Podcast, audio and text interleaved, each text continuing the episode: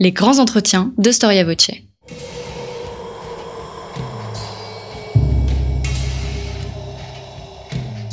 Une émission de la rédaction de Storia Voce.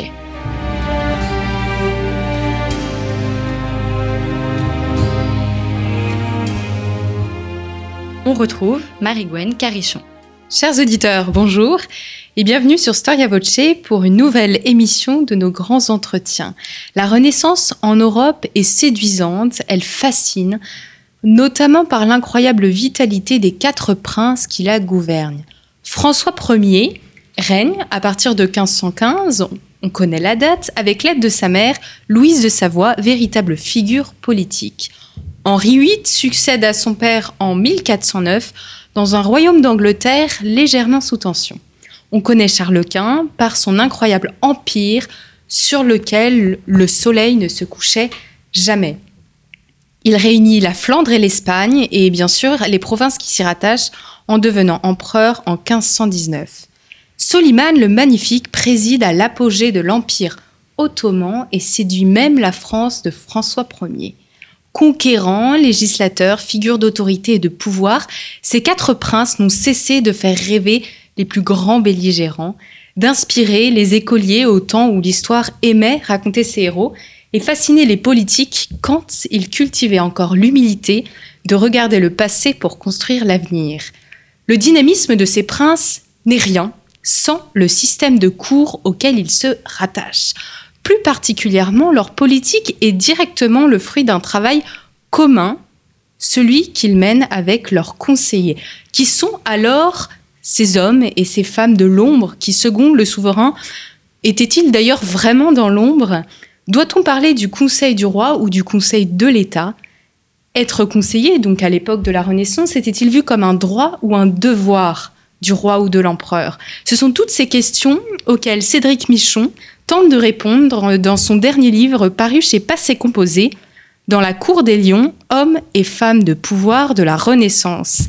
Bonjour Cédric Michon. Bonjour. Merci euh, d'avoir répondu euh, à notre invitation. Euh, vous connaissez Cédric Michon, chers auditeurs. nous nous sommes rencontrés au Salon d'Histoire de Blois pour une courte émission sur l'art de gouverner. Et donc, vous venez de publier un ouvrage sur les quatre princes en particulier, mais vous ne parlez pas que des princes de la Renaissance qui ont gouverné cette Europe de la Renaissance. Je rappelle que vous êtes, vous êtes membre honoraire de l'Institut universitaire de France professeur d'histoire moderne à l'Université de Rennes. Une première question, pourquoi ce titre dans la cour des lions? Je voudrais que vous expliquiez en particulier le terme lion. Alors l'idée de départ, en fait, euh, une fois n'est pas coutume, c'est le premier livre pour lequel j'avais le titre avant d'avoir fait les, recherches. C'est euh, le, fruit de ce, dont est issu cet ouvrage, bon, c'est le fruit d'un travail très long. Je pense que beaucoup d'historiens euh, travaillent un peu de cette manière, à savoir qu'on travaille sur un sujet et puis que se concentrant sur un sujet commence à rôder dans les marges de notre conscience un autre sujet qui sera le, sujet du, livre suivant. Et effectivement, au départ, moi, je m'étais intéressé à une catégorie bien spécifique de, de conseillers qui étaient les prélats, euh, puisqu'on observait depuis longtemps que les prélats jouent un rôle très important dans l'entourage des princes, notamment dans la diplomatie. C'était mon, mon sujet de départ, c'est-à-dire que je m'intéressais aux évêques diplomates dans l'Europe de la Renaissance. Et en travaillant sur ces évêques diplomates, euh, je m'étais euh, aperçu que ces évêques diplomates étaient beaucoup plus que simplement des évêques euh, diplomates, c'était également des gouverneurs de province, parfois des chargés de l'approvisionnement des armées. Ils étaient également euh, au conseil euh, du roi sur des affaires qui n'étaient pas du tout exclusivement des affaires religieuses, mais également des affaires politiques, diplomatiques ou militaires. Et c'est par ces évêques diplomates donc que je suis arrivé à ces hommes que j'ai appelés des prélats d'État, et c'est par ces prélats d'État que je suis arrivé à ces conseillers des princes. Et ce qui m'a frappé, en fait, en travaillant sur ces euh, conseillers des princes à la Renaissance, c'était la, violence euh, du jeu politique. Et cette violence du jeu politique est sans doute quelque chose qui n'est pas propre à la Renaissance. C'est-à-dire que le, sang en moins je pense qu'il n'est qu'à observer la vie politique française pour découvrir ou observer cette, cette violence, ce, ce, monde dans lequel on a très peu d'alliés, voire pas d'alliés. Et c'est comme ça que je me suis dit en fait que que entrer dans le jeu politique, encore une fois, pas simplement à la Renaissance, mais en tout cas au moins sur l'époque à laquelle je, m'attachais, c'est comme entrer dans la, cour des lions. Voilà. Et donc c'est comme ça que le titre m'est venu et que je me suis dit, mais ça m'intéresserait de travailler concrètement sur les principaux conseillers, ceux qui se disputent le, pouvoir dans l'entourage immédiat des, des princes. Alors, qu'est-ce qui unit ces quatre princes? Pourquoi le choix de ces quatre souverains-là euh, spécifiquement? Il y a deux raisons euh, de nature différente. La première raison, elle s'impose à moi. C'est une raison chronologique, c'est-à-dire que euh, au départ, mon champ de recherche c'est la France et l'Angleterre de la Renaissance, et lorsque j'ai euh, décidé d'élargir ce champ de recherche à un autre espace, évidemment, je me suis arrêté sur les contemporains de François Ier et d'Henri VIII, à savoir Charles Quint et Soliman le Magnifique. Donc, je dirais qu'il y a un impératif, puisque ma démarche était une démarche comparative à un moment donné, euh, il aurait été pertinent, on a pu euh, publier euh, récemment, je pense à l'ouvrage de, de, de, Patrick Guénifet sur euh, De Gaulle et Napoléon. On peut comparer deux personnages à deux époques différentes, mais là, en l'occurrence, c'était une comparaison à un instant T, et donc les quatre personnages se sont imposés d'eux-mêmes. J'avais pas le choix d'en prendre un plutôt que l'autre. Donc ça, c'était la, c'était la, la première raison. ceci étant, c'était quoi votre question exactement, pardon?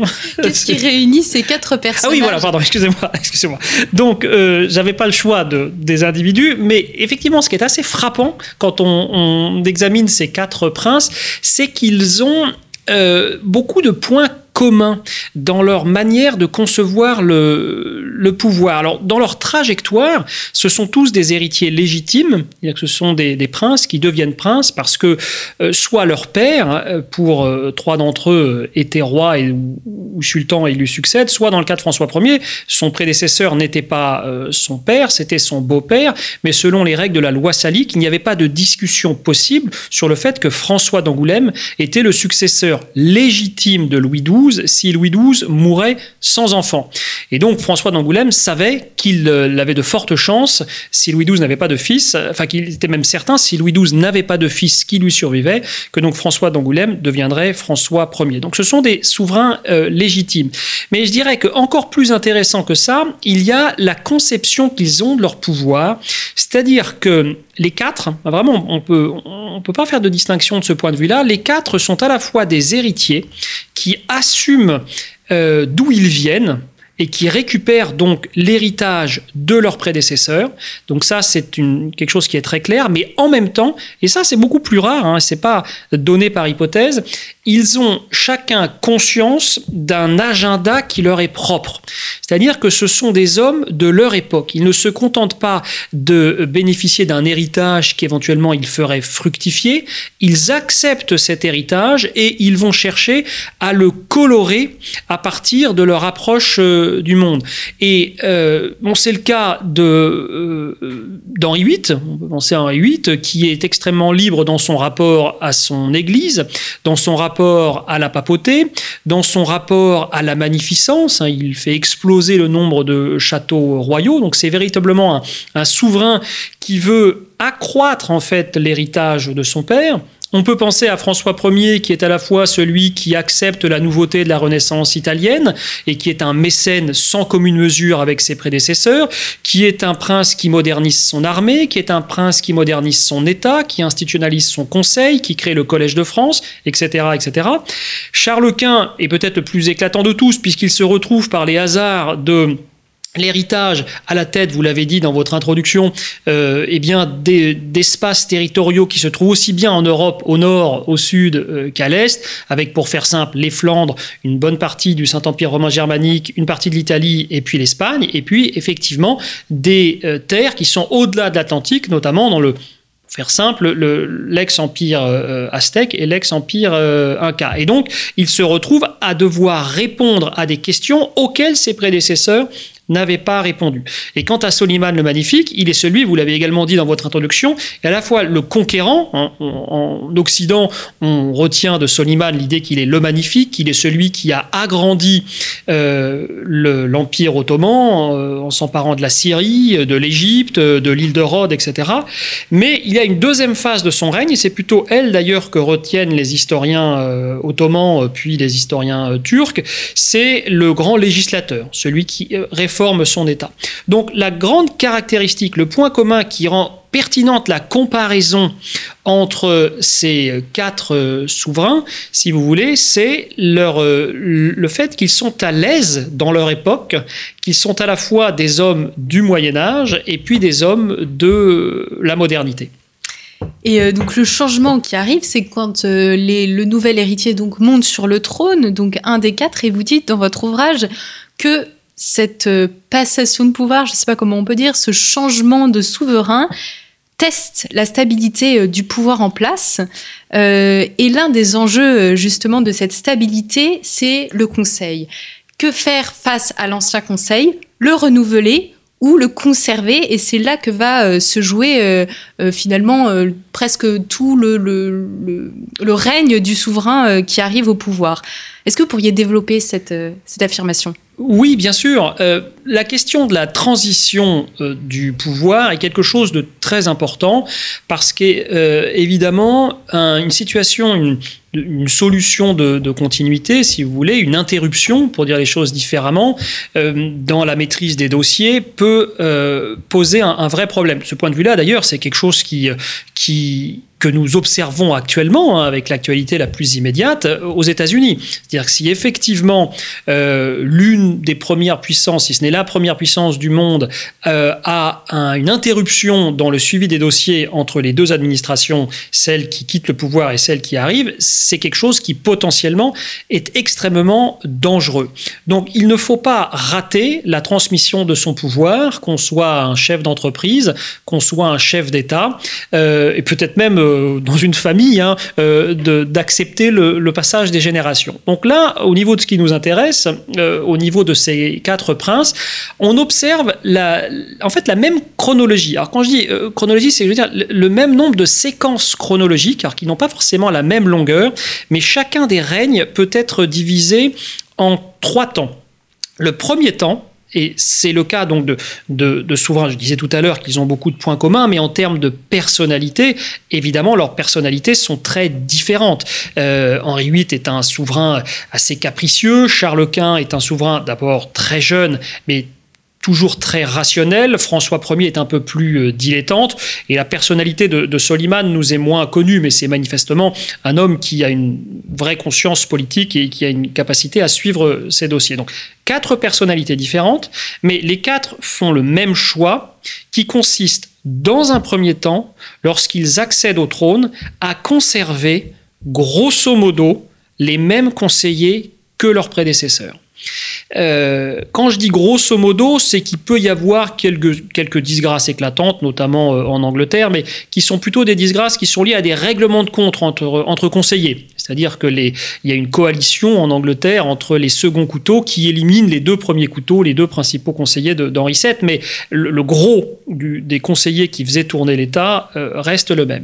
Donc que ce soit chronologiquement en Angleterre, en France, euh, en Espagne ou dans, enfin, dans les Flandres, disons plutôt, et puis dans l'Empire euh, ottoman, il y a une première phase qui est une phase où euh, le, nouveau prince, Henri VIII, François Ier, Charles de Gand, Soliman le Magnifique, conservent leurs conseillers. On peut peut-être ouvrir une petite parenthèse très rapide sur le cas de Charles de Gand, parce que Charles de Gand, futur Charles Quint, Charles Ier d'Espagne, puis futur Charles Quint, lui connaît en fait trois successions. La succession dans les Flandres, en Espagne et puis dans le, Saint-Empire. Et autant dans les Flandres, bon, il est très jeune, euh, il conserve euh, les conseillers évidemment de, de, de, sa mère et de son père. Autant en Espagne, il commet une erreur qui est d'arriver en Espagne avec ses conseillers flamands. Et ça se passe assez mal et il y a même une révolte, la révolte des, des Comuneros, qui fait un petit peu vaciller le, trône. Euh, mais donc à l'exception de la situation espagnole, les quatre princes conservent pendant quelque temps les conseillers de leurs prédécesseurs, ce qui permet une transition en douceur. C'est quelque chose d'essentiel. La deuxième phase, qui arrive plus ou moins vite en fonction des règnes, c'est une phase au cours de laquelle le prince va mettre en avant un homme qui est véritablement, on va dire, un homme à lui, c'est-à-dire un, favori qu'il a choisi et qui souvent est de sa génération. Donc c'est le cas euh, en France de Anne de Montmorency euh, à partir de la fin de la décennie 1520. C'est le cas euh, très rapidement pour le coup dans l'Empire ottoman de Ibrahim Pacha dès 1523. Hein, ça fait trois ans que Soliman est, sultan. Et puis dans le cas de l'Empire de Charles Quint et notamment de sa gestion de l'Espagne, c'est en fait la montée en puissance de deux conseillers qui, ont déjà travaillé sur, sous ses prédécesseurs, mais qui sont notamment euh, le, secrétaire Francisco de los Cobos et puis l'archevêque de Tolède, euh, Juan Tavera. Et quant à, hum, Charles, quant à Henri VIII, pardon, en Angleterre, euh, il va laisser s'affirmer un nouveau conseiller qui est Thomas Wolsey, archevêque d'York. Et après la disgrâce de ce dernier, la disgrâce de ce dernier, il poussera son secrétaire Thomas, Thomas Cromwell.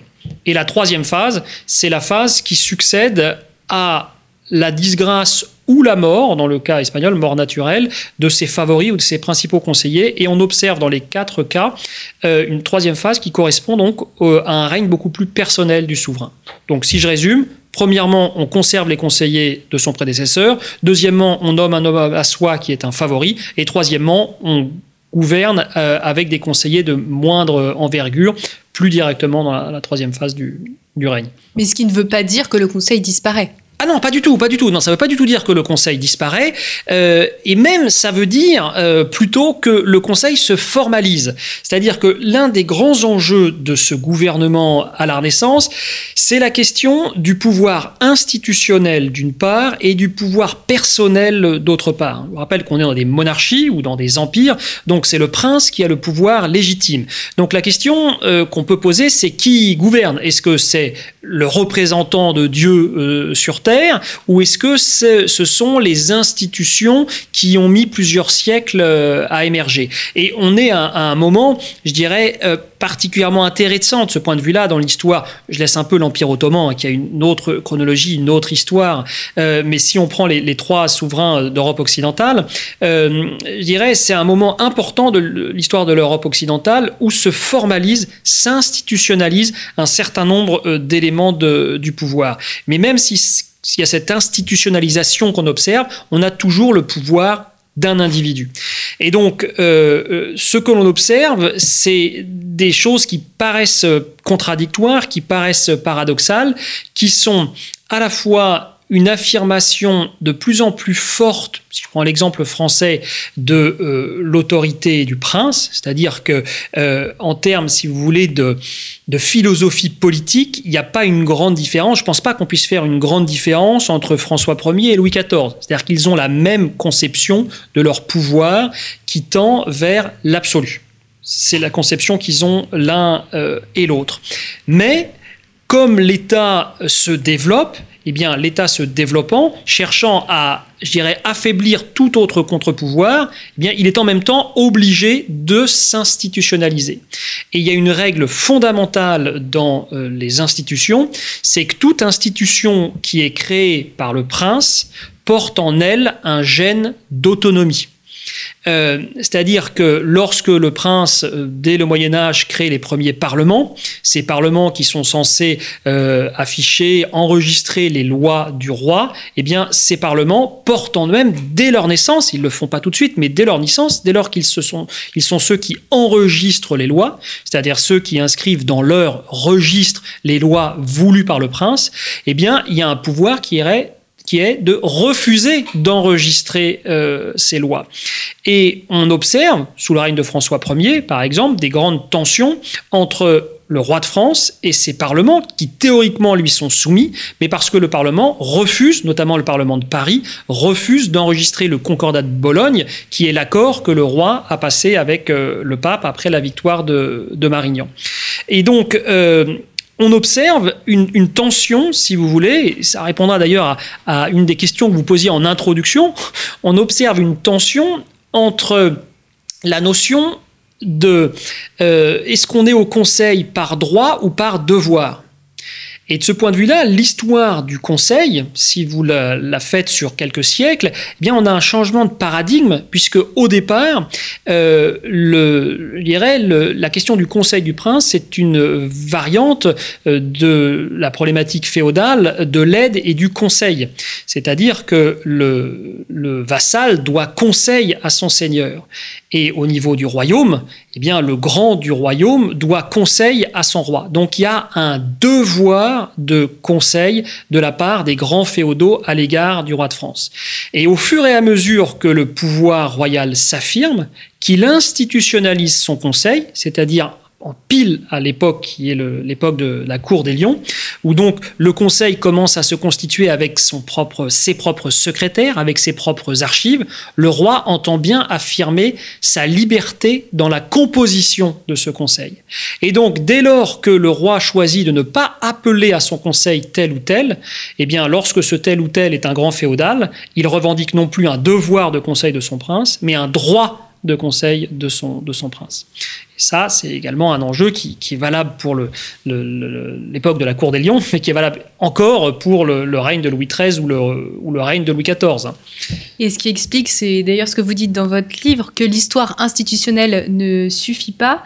Euh, vous citez euh, Denis Richet qui souligne l'importance euh, d'étudier la pratique. Comment le, conseil, ça se passe concrètement et de s'extraire peut-être un petit peu des textes pour voir pour justement constater cette tension entre ce qui est dit, ce qui est écrit, ce qui est institutionnel et ce qui, et ce qui se fait vraiment c'est voilà, c'est effectivement, je, m'inspire de, de, Denis Richet euh, et de sa, son approche par l'esprit des institutions. Donc, que les choses soient claires, il ne s'agit pas du tout de, de, discréditer euh, l'histoire des institutions. C'est une histoire qui est parfaitement légitime euh, et qui est extrêmement précieuse, je dirais, pour l'historien euh, des hommes de pouvoir. C'est-à-dire qu'il doit pouvoir s'appuyer sur la connaissance la plus précise de, euh, des institutions et notamment du moment où elles apparaissent, du règlement de ces institutions, etc.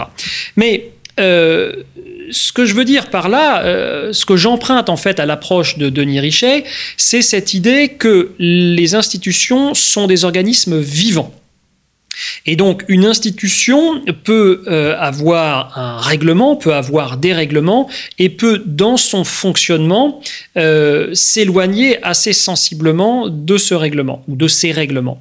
Et donc l'idée effectivement euh, c'est d'opposer par exemple sur cette question, de, sur cette question de, du Conseil quittons la France et allons quelques instants en Angleterre, à la, même époque, euh, euh, le duc de Norfolk, euh, Thomas Howard, qui est donc duc de Norfolk, qui est le, féodal le plus puissant d'Angleterre sous le règne d'Henri VIII, a parmi les très, nombreuses dignités dont, il, dont il est titulaire, il est Earl Marshal.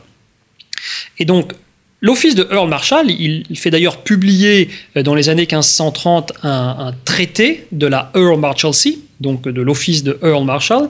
Et dans ce traité, c'est un traité qui est institutionnellement, euh, je dirais, indiscutable, c'est-à-dire que historiquement, dans les institutions anglaises, c'est quelque chose qui est exact. L'Earl Marshall est censé être le président du Conseil ou l'un des présidents du Conseil du roi. Et donc il publie ce texte, il le fait euh, diffuser avec l'idée qu'il va pouvoir asseoir ses prétentions à remplacer Thomas Wolsey, puis à remplacer Thomas Cromwell à la tête du Conseil. Mais là, on a un bon exemple d'une je dirais, d'un espèce de droit euh, écrit, reconnu comme exact, mais qui ne correspond pas du tout à la pratique euh, du pouvoir. Et c'est ça qui m'intéressait dans ma démarche, c'est de voir comment les choses se passaient et non pas comment elles étaient théoriser. Euh, et donc de travailler, quand je travaille sur l'institutionnalisation du Conseil, c'est que je ne travaille pas sur le Conseil en tant qu'institution, c'est que je travaille sur la manière dont euh, il ne devient pas discutable de présenter le Conseil comme, telle ou telle chose. Donc très concrètement, revenons en France pour donner un, un exemple précis, eh bien en France, euh, ça n'est pas avant le règne d'Henri II donc le successeur de François Ier, hein, son fils, que est véritablement institutionnalisé le Conseil, mais la pratique de ce Conseil est très claire. En fait, on a euh, deux conseils, si vous voulez. Euh, on a un conseil que j'appelle à la suite de Robert Knecht le conseil du matin, parce que c'est un conseil qui se réunit le matin, euh, comme son nom l'indique, qui dure une à deux heures, et qui est un conseil qui réunit le roi d'une part et ses principaux conseillers, c'est-à-dire une, deux, trois, quatre personnes maximum la plupart du temps. Donc c'est le conseil politique qui traite les affaires de l'État. C'est-à-dire que c'est là qu'on va examiner les dépêches des ambassadeurs, les rapports des espions, etc., etc. Et puis on a un deuxième conseil qui se tient, lui, l'après-midi. Et ce conseil de l'après-midi, le roi n'y est quasiment jamais. Il est présidé, ce conseil de l'après-midi, par le principal conseiller euh, de François Ier, qui, euh, à partir de la fin des années 1520 et jusqu'au mois de juin 1541, est le grand maître, puis connétable, Anne de Montmorency. je rappelle que Anne est un prénom masculin et féminin euh, à cette époque-là. Donc, il n'y a pas de, je dirais, de, il y a un titre honorifique de conseiller du roi, et vous avez des centaines et des centaines de personnes sous François Ier qui bénéficient de ce titre honorifique de conseiller du roi. Mais dans les faits, les véritables conseillers du roi, ceux qui décident sont tiennent sur les doigts d'une main, et ceux qui sont appelés euh, à telle ou telle occasion, allez, compte sur les doigts de 2, 3, 4 mains euh, maximum. On a une vingtaine de conseillers. Il y en a un, de temps en temps, on va appeler, euh, si on a traité des affaires allemandes, on appellera le, cardinal Jean du Bellay. Pareil pour les affaires euh, italiennes. On peut de temps en temps faire intervenir devant le conseil tel soldat qui revient d'Italie, tel ambassadeur qui revient d'Espagne, etc. Mais ce ne sont pas sont pas des conseillers réguliers. Donc, il faut vraiment distinguer le conseil politique du conseil, euh, je dirais, qui, traite des affaires, euh, des affaires courantes. Et de ce point de vue-là, il y a une vraie distinction en termes de présence entre euh, le conseil qui véritablement traite des affaires principales, où le roi est présent, même François Ier, qui est un souverain un peu dilettante, euh, mais où Charles Quint évidemment est présent, où Henri VIII est présent. Et puis il y a le Conseil de l'après-midi euh, qui va euh, gérer tel ou tel dossier sur un problème avec une ville, sur une réforme fiscale, etc. etc. Et aussi euh, étrange que cela puisse paraître, euh, vous parlez de nombreux conseillers qui viennent un petit peu, euh, qui viennent comme si on pourrait dire du peuple. il y a quand même un, un secrétaire fils d'aubergiste, un fils de boucher, c'est-à-dire que l'ascension sociale, elle est possible à cette époque et il est possible de, voilà d'être boucher et terminer bras droit du roi. Exactement. Ceci dit, donc ce que vous dites est parfaitement exact, mon ceci dit est pour euh, distinguer la manière dont ça se passe dans les quatre, euh, les quatre espaces. Si vous voulez, on peut considérer que les deux euh, extrémités de l'arc-en-ciel sont d'une part l'Empire ottoman et d'autre part le Royaume de France. L'Empire ottoman, pourquoi? Parce que il y a une pratique d'administration de l'Empire ottoman par d'anciens esclaves. C'est un, une institution qu'on appelle le Devshirm, qui consiste euh, à moissonner, hein, la traduction quasi littérale du Devshirm, qui consiste à moissonner dans l'ensemble de l'Empire ottoman.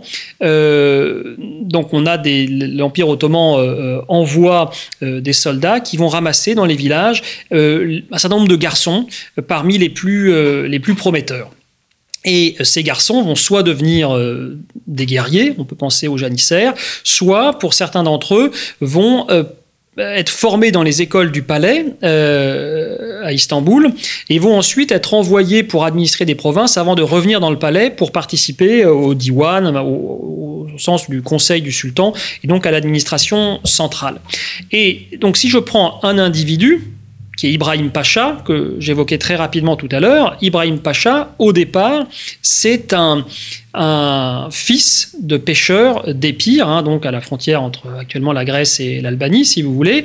Et donc il est moissonné, il est capturé, euh, enfin pas capturé, mais il est euh, ramassé, moissonné dans le contexte du Devshirm, et il est formé euh, euh, aussi bien intellectuellement, juridiquement que euh, militairement, en termes d'art de, la guerre, dans le, palais de, Constantinople.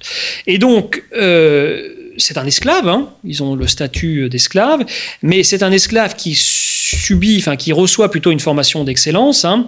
Je dis un moment dans le livre que pour comprendre la, qualité de la formation d'Ibrahim Pacha, avec nos références d'aujourd'hui, il faudrait considérer que Ibrahim euh, Pacha euh, est quelqu'un qui est passé par euh, l'ENA, les commandos marines et l'agrégation de l'aide classique c'est qu'il a une formation, je dirais, la plus complète possible. Et donc, Ibrahim Pacha devient le favori de Soliman le Magnifique et devient grand vizir. Ça veut dire qu'on a un personnage qui, de fils de pêcheur, devient esclave, puis grand vizir, c'est-à-dire le plus puissant euh, personnage de l'Empire ottoman après le sultan. Donc ça, c'est, je dirais, c'est l'exemple ottoman, et de ce point de vue-là, un peu paradoxalement, euh, paradoxalement parce que c'est quand même un système qui s'appuie en partie sur l'esclavage, la possibilité de toutes les promotions. La société française est la plus conservatrice, c'est-à-dire que en France, euh, tous les principaux conseillers de François Ier, et c'est quelque chose qui va durer assez tard euh, dans l'histoire de France, euh, au moins assez tard dans le siècle, sont des nobles, et des nobles de très vieille noblesse. C'est-à-dire qu'il s'agisse de, si on les prend par euh, ordre d'entrée en scène, hein, Artus Gouffier, euh, Anne de Montmorency, Philippe Chabot de Brion, euh, Claude Danbeau, ce ne sont pas forcément de grands nobles, tous ne sont pas des aristocrates, mais ce sont des nobles de vieille et bonne noblesse. Et en France, ce qu'on peut observer à côté de, cette noblesse d'épée qui conserve le pouvoir, eh bien, c'est la montée en puissance de ce qu'on appellera un peu plus tard la noblesse de robe, à savoir des techniciens du droit essentiellement, un peu des finances, mais du droit, qui généralement euh, accèdent aux, je dirais, aux postes les plus importants par la lente montée en puissance de toute une parentèle. De ce point de vue-là, le chancelier Antoine Duprat, euh, qui vient de, Saint-Flour, hein, du nord du Massif central, en est une bonne illustration. C'est qu'on a une ascension de la famille Duprat pendant tout le XVe siècle, et c'est Antoine Duprat qui franchit la dernière marche, si vous voulez, en étant devenant premier président du Parlement de Paris, puis chancelier de France au moment de l'accession au trône de, François Ier. Mais il y a une tension entre ces héritiers que sont les nobles d'épée et ces hommes nouveaux que qu'est cette noblesse de robe euh, euh, en, train d'émerger. Dans le cas espagnol, on a quelque chose d'un peu comparable avec ce groupe social un peu particulier qu'on appelle les letrados qui sont donc des personnages euh, qui sont généralement pas, pas nobles, même pas pas Hidalgo souvent, et qui sont, qui sont passés par les collèges euh, majeurs et qui, dont la légitimité, la raison d'être sociale est le service du prince. Et donc c'est une possibilité de, de promotion sociale, d'ascension sociale par le service du prince. Et le cas que vous évoquez le plus frappant, effectivement, euh, c'est le cas anglais, puisque en Angleterre, pour le coup, on a véritablement euh, une promotion en une génération. Euh, c'est le cas, le premier, le plus éclatant, c'est Thomas Wolsey, qui devient archevêque d'York et puis cardinal et chancelier d'Angleterre, et dont le père était boucher à Ipswich. Et puis c'est le cas de son successeur en termes d'influence, qui est Thomas Cromwell, secrétaire d'Henri VIII, dont le père était brasseur de bière et aubergiste à Putney, à une dizaine de kilomètres en amont de Londres, c'est-à-dire dans Wimbledon, si vous voulez, euh, pour parler d'un endroit qu'on connaît. Et donc le cas anglais est un peu original de ce point de vue-là, puisqu'on a des ascensions en une génération, avec vraiment des gens, des hommes qui viennent de nulle part, à proprement parler, et qui atteignent les sommets de l'État. C'est pas quelque chose qu'on peut observer en France. En France, c'est toujours, même les hommes nouveaux sont des héritiers. C'est-à-dire que c'est plusieurs générations dans la robe généralement euh, localement dans les provinces, ou plusieurs euh, générations dans les finances, le, monde des marchands financiers euh, du sillon, enfin de, la vallée de la Loire, et puis qui euh, finissent par atteindre euh, le sommet. Car les deux seuls espaces où on a véritablement une promotion en une génération, c'est euh, l'Empire ottoman et c'est le, Royaume d'Angleterre. Et évidemment, ça se passe très mal dans le Royaume d'Angleterre également, hein, comme, comme en France. C'est pas parce que la promotion est possible qu'on n'a pas une, une grande tension. Et je dirais que la, la principale activité politique du duc de Norfolk dont je vous parlais il y a quelques instants, Thomas Howard, c'est d'essayer d'abattre ces nouveaux venus. Euh, donc Thomas Woolsey dans un premier temps. Euh, pendant 15 ans, il essaye d'avoir euh, sa tête. Et puis c'est Thomas Cromwell pendant 10 ans ensuite, où il essaye d'avoir sa tête en, espérant qu'il pourra prendre leur place. Dans les deux cas, il réussit à abattre politiquement ces, ces personnages, mais à aucun moment il n'atteindra le quart de leur influence, si vous voulez. Et Geoffrey Elton compare les deux, les deux conseillers en disant que Thomas Wolsey serait un chancelier médiéval dont l'amateurisme, c'est très fort, contraste avec le génie administratif de son successeur. Euh, le génie administratif, c'est pas du tout anodin comme expression, c'est-à-dire que même en une génération, une demi-génération, il euh, il y a un changement, il y a une évolution vers plus d'administration au sein du Conseil. Euh, alors, euh, c'est intéressant que vous citiez Geoffrey Elton euh, parce que je, pense que c'est un. Donc, Geoffrey Elton, pour le situer en, quelques, quelques mots très rapidement, donc c'est un historien anglais qui est mort au début des années 90 et qui est l'auteur d'une thèse qui s'appelle Tudor Revolution in Government. Donc, l'idée qu'on observe dans l'Angleterre d'Henri VIII une révolution dans la manière de gouverner euh, et que cette révolution euh, se traduit par le passage d'une monarchie médiévale à une monarchie moderne, d'une monarchie domestique, on va dire, où le roi s'appuie essentiellement sur ses proches, à une monarchie euh, bureaucratique. Il me semble que c'est un ouvrage très important et que le travail de Geoffrey Elton est un travail extrêmement important. Euh, ce que je veux dire par là, et les deux éléments sont, de ce que je dis sont, à prendre avec le, même, la même importance, c'est que je, je, pense que euh, Elton a fait considérablement progresser notre connaissance des logiques à l'œuvre. C'est-à-dire que je pense que sa grille de lecture est la bonne, il pose les bonnes questions, mais j'aurais, euh, moi, je fais une lecture très différente de la sienne. C'est-à-dire que, euh, et, d'ailleurs, j'ai les moyens de la faire parce qu'il a fait tout le travail de préparatoire. C'est-à-dire qu'il faut vraiment, euh, encore une fois, lui rendre ce qu'il a apporté. C'était un, un, un, homme qui avait une connaissance de, je dirais, de l'administration du règne d'Henri VIII absolument euh, remarquable. Mais je, je, diverge fondamentalement sur ces conclusions. Je dis je, il n'y a pas que moi. Hein. C'est-à-dire que depuis les années en fait 90, on a, on a contesté, euh, même depuis la fin des années 80, on a contesté sa, sa lecture. Moi, ce que je retiens de la lecture d'Elton, qui, est très importante, euh, quitte à le réinterpréter un peu, mais je dirais encore une fois, c'est une grille de lecture qui est eltonienne de ce point de vue-là, c'est-à-dire que je, pars d'Elton, et ce que je retiens et que je trouve très intéressant, c'est donc cette opposition entre deux logiques, la logique domestique et la logique bureaucratique. Euh, on a au départ, dans les, premiers États médiévaux, je dirais autour du, premier millénaire, enfin la fin du premier millénaire, plutôt de l'an 1000, 1100, 1200, on a des États qui sont très embryonnaires et où les princes s'appuient essentiellement sur leur domesticité. Donc leur domesticité étant à comprendre ici avec l'étymologie du mot, hein, la domus, la maison du prince, donc ce ne sont pas les valets, hein, mais ce sont les hommes qui appartiennent à sa euh, maison un peu selon la logique des vassaux qui appartiennent à la maison d'un grand féodal. Et donc, ce qui est important dans cet état en formation, c'est la dimension guerrière, c'est-à-dire que lorsque le pouvoir est faible, il s'appuie sur la force. Hein. C'est voilà un petit état avec quelques quelques vassaux. Ce qui est important pour euh, c'est d'avoir ce que Platon aurait appelé des portes gourdins efficaces, des gars qui sont capables de taper sur ceux qui sont pas d'accord. Mais au fur et à mesure que l'État se développe, s'affirme, euh, l'État va exercer son autorité sur un territoire qui est de plus en plus grand euh, et il va avoir tendance à affirmer son autorité contre toute autorité concurrente, notamment en matière de justice. Donc ça veut dire qu'au fur et à mesure que l'État euh, élargit le territoire sur lequel il exerce son autorité, il affine et il renforce son autorité sur ce même territoire et donc il a besoin de techniciens de techniciens du droit qui vont être capables de dire la justice en son nom sur ce, territoire, et il va avoir besoin de techniciens des finances qui vont faire entrer de l'argent dans ses caisses pour payer ces techniciens du droit d'une part, et également pour payer les soldats qui vont défendre son territoire. Et donc, le pouvoir, euh, qui est un pouvoir forcément domestique au départ, est un pouvoir qui va se bureaucratiser au fur et à mesure que l'histoire de l'État avance. C'est un résumé, si vous voulez, en quelques phrases de, de 500 ans d'histoire de l'État euh, en Occident, et sans doute d'ailleurs, euh, n'importe où. Et donc, euh, il y a cette tension entre une logique domestique et une logique bureaucratique. Euh, moi, la réserve que j'aurais sur la lecture de, Geoffrey Elton, donc il dit ces choses-là, mais de manière un peu différente, euh, c'est de considérer qu'il se passe quelque chose à ce moment-là précisément, si vous voulez, entre la fin des années 1520 et le début des années 1530.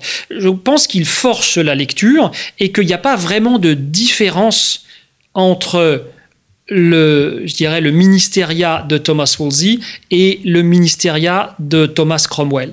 Et d'ailleurs, euh, Thomas Cromwell est un homme qui a été formé dans la maison de Thomas Wolsey. C'est-à-dire que le secrétaire Cromwell des années 1530 a été formé dans la maison du chancelier Thomas Wolsey des années 1520. Donc lui-même était dans une logique de formation de serviteurs qui pouvaient éventuellement passer au service de l'État après. Et de même que Thomas Wolsey avait travaillé avec quelques grands euh, féodaux d'Henri VIII dans l'entourage immédiat d'Henri VIII. Donc de ce point de vue-là, je pense que la, grande réserve que, que j'aurais, c'est sur cette opposition chez Geoffrey Elton entre le moment Woolsey et le moment Cromwell. Mais l'interprétation générale me paraît juste, sauf qu'il faut la lisser sur quelques, sur quelques décennies. Et un autre élément très important, je crois, une expression très simple qu'utilise euh, Geoffrey Elton, c'est la notion de point de contact. Et le conseil est un point de contact. C'est un point de contact essentiel entre le prince et ses conseillers, mais par l'intermédiaire des conseillers, c'est un point de contact entre le centre du royaume et les périphéries, entre le haut du royaume et le bas du royaume. Et de ce point de vue-là, si j'employais un vocabulaire euh, cellulaire, le conseil a une fonction synaptique, une fonction d'échange entre le royaume et le prince. C'est par le conseil et par l'intermédiaire des conseillers que le roi a connaissance de la rumeur du royaume qui remonte, et c'est par les conseillers que le roi peut faire descendre ses décisions, sa vision politique, par l'intermédiaire des conseillers, vers le bas du royaume. Et de ce point de vue-là, on voit aussi comment, même si le sens de l'histoire à cette époque, c'est une bureaucratisation du pouvoir, on voit à quel point le pouvoir domestique est encore très important et la dimension domestique du pouvoir est très importante, parce que le profil nobiliaire d'une bonne partie des conseillers des princes dans ces différents royaumes, eh bien c'est un moyen par, si vous voulez, la clientèle de ces grands euh, conseillers dans l'ensemble du royaume, enfin dans les différentes régions du royaume, de faire redescendre, par capillarité, une sorte de, pyramide inversée, on redescend vers la base euh, de la pyramide. Et donc, de ce point de vue-là, euh, je dirais que ce qui se passe, que le sujet de, ce livre dans la cour des lions, c'est pas, euh, je cherche pas à identifier un personnage ou un instant T qui correspondrait au moment où on basculerait d'un système à, un autre. J'analyse sur quelques décennies, qui me paraît la bonne dimension, hein, sur quelques décennies, des processus à l'œuvre qui commencent avant que mon livre ne commence et qui se termineront après que mon livre se termine. Mais ces quelques décennies sont un moment très important dans le croisement de ces deux courbes, hein, d'une forme d'affaiblissement des formes domestiques de l'État qui sont encore très importantes et de montée en flèche des formes bureaucratiques, euh, dont on connaît l'apogée quelques siècles plus tard. C'est nos États occidentaux d'aujourd'hui, dont la puissance bureaucratique est évidemment sans commune mesure avec la puissance bureaucratique de, nos quatre lions. Il nous, reste, quelques minutes, mais grand symbole de la bureaucratie aujourd'hui, en tout cas, euh, c'est euh, le secrétaire. Et pourtant, secrétaire, ça vient, si je ne me trompe pas, du, du mot secret. Donc en fait, est-ce que le secrétaire ne serait pas également un conseiller? Quelle est sa place et quel est son rôle euh, à cette époque? Là encore, très bonne question et personnage central, vous avez parfaitement raison et vous avez raison sur l'étymologie. Hein, effectivement, la notion du secrétaire, euh, c'est une notion qui renvoie au secret et à la confiance. Eh bien, là encore, euh, l'avenir est au secrétaire. Si, si, on regarde l'avenir à partir du XVIe siècle, la réponse doit être très clair, hein. l'avenir est au secrétaire et on en a encore la trace aujourd'hui dans un certain nombre de nos institutions euh, occidentales. Je pense au secrétaire d'État aux États-Unis. Voilà, c'est quelque chose qui vient de nos secrétaires d'État euh, à, nous, en France, en Angleterre, etc. Donc le, secrétaire est effectivement la puissance des, secrétaires aujourd'hui dans toute une série d'administrations, notamment anglo-saxonnes. C'est quelque chose qui apparaît euh, à la fin du Moyen Âge. Et là encore, les phénomènes sont les mêmes, mais les chronologies sont différentes. C'est-à-dire qu'on observe l'affirmation de l'importance du secrétaire plus rapidement en, selon les espaces. Et de ce point de vue-là, peut-être que l'endroit où c'est le plus important, le plus vite, c'est en Espagne. La figure du secrétaire est une figure qui, euh, ou des secrétaires, parce qu'il y a quand même tout un moment où il n'y en a pas un seul, mais, plusieurs. La figure du, secrétaire comme un personnage incontournable et donc critiqué comme tel d'ailleurs hein, par les élites euh, traditionnelles, c'est l'Espagne de la fin du XVe siècle. On a beaucoup d'écrits qui sont diligentés par des, grands aristocrates espagnols contre la puissance des secrétaires. On l'a également, mais c'est un espace dont je traite assez peu dans mon livre, dans l'Italie de la Renaissance. Hein. Euh, dans le duché de Milan des années 1470, le royaume de Naples de la même époque, on a déjà des figures de secrétaires et qu'on observe également dans des principautés un peu plus petites, comme la principauté de Mantoue, de Ferrare, euh, etc. Si vous voyez la, chambre des époux euh, de Mantegna, donc euh, à Mantoue, le duc de Mantoue est représenté assis sur, sur son trône avec un secrétaire qui vient s'adresser à lui par son oreille. Donc la figure du secrétaire apparaît de manière très significative dans la seconde moitié du XVe siècle en Italie. Elle euh, s'affirme en Espagne à la fin du XVe siècle et elle s'affirme ensuite en Angleterre euh, dans le les années 1510, 1520, avant que euh, Thomas Cromwell ne lui donne véritablement ses lettres de noblesse dans la décennie 1530. Et elle s'impose enfin en France à partir de la fin du XVIe siècle, avec un secrétaire comme euh, Villeroy. Euh, donc, en termes de chronologie, c'est un phénomène qui est commun à toute l'Europe, à toutes ses principautés, qui vient d'Italie, qui passe ensuite en Espagne, en Angleterre et en France. Et donc il y a une, quasiment un siècle d'écart, si vous voulez, entre les premiers secrétaires très puissants de l'Espagne de la fin du, du 15e et les premiers secrétaires très puissants, qui donneront ensuite les Louvois, Colbert, etc., hein, en France à la fin du XVIe siècle. Donc la question du secrétaire, c'est pourrait la résumer donc c'est la question du passage du scribe, celui en qui on a confiance mais qui cherche avant tout, enfin qui sert avant tout à prendre des notes, à celui de ministre en fait qui participe véritablement au gouvernement quand il n'est pas le principal conseiller euh, de son prince sous le règne de Louis XIV par exemple en France. Mais c'est une autre histoire. Mais c'est une autre histoire, exactement. Merci beaucoup, euh, Cédric Michon. Euh, je rappelle le titre de votre livre, Dans la cour des lions, hommes et femmes de pouvoir de la Renaissance. Donc, je, rappelle que vous parlez euh, non seulement des quatre grands souverains de l'Europe du début du XVIe siècle, mais surtout de leurs conseillers et de leur secrétaire. Euh, et votre livre est édité aux éditions Passé Composé.